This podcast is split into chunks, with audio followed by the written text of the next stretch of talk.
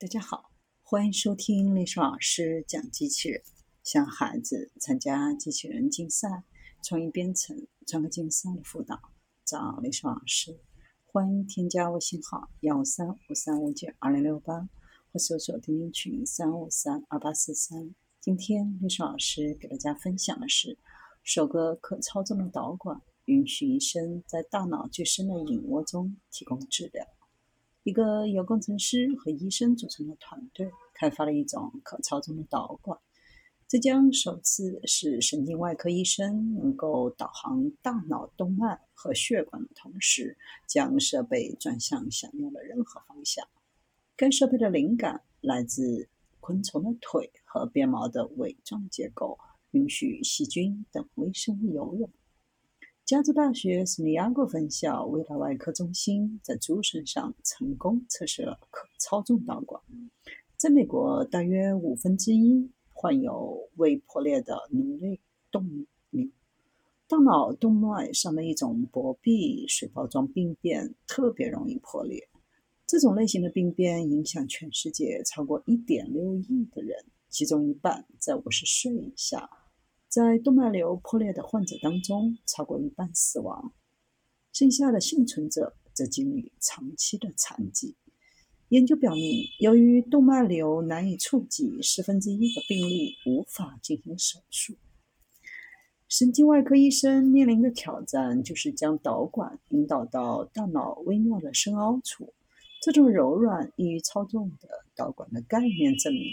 将显著提高治疗脑动脉瘤和许多其他神经系统疾病的能力，并期待将这项创新推向患者护理。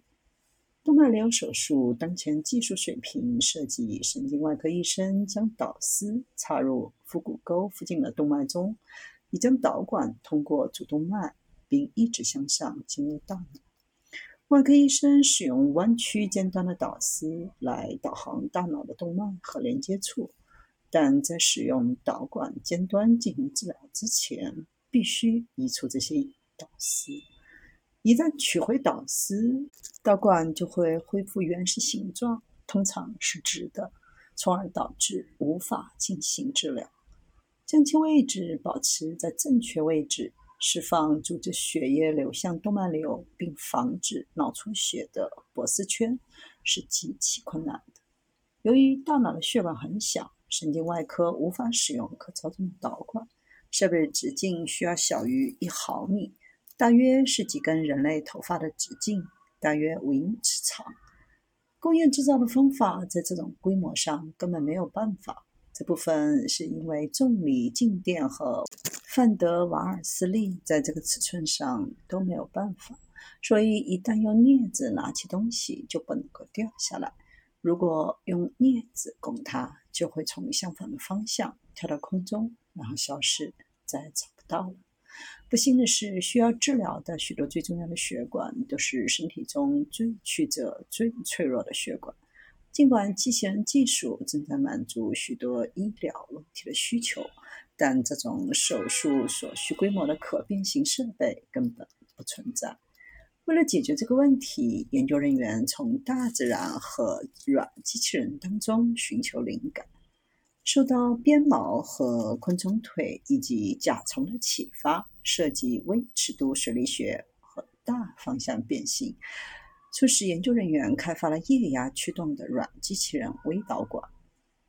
这种全新的三个维度浇筑硅树脂的方法，将同心的硅树脂层挤在具有不同刚度的彼此之上，结果出来的是一种硅橡胶导管，壁内有四个孔，每个孔的直径约为人类头发直径的一半。团队进行计算机模拟，确定导管的配置应该有多少个孔。应该放在哪里，以及驱动它所需的液压量。为了引导导管，外科医生压缩一个手持控制器，将盐水注入尖端来引导它。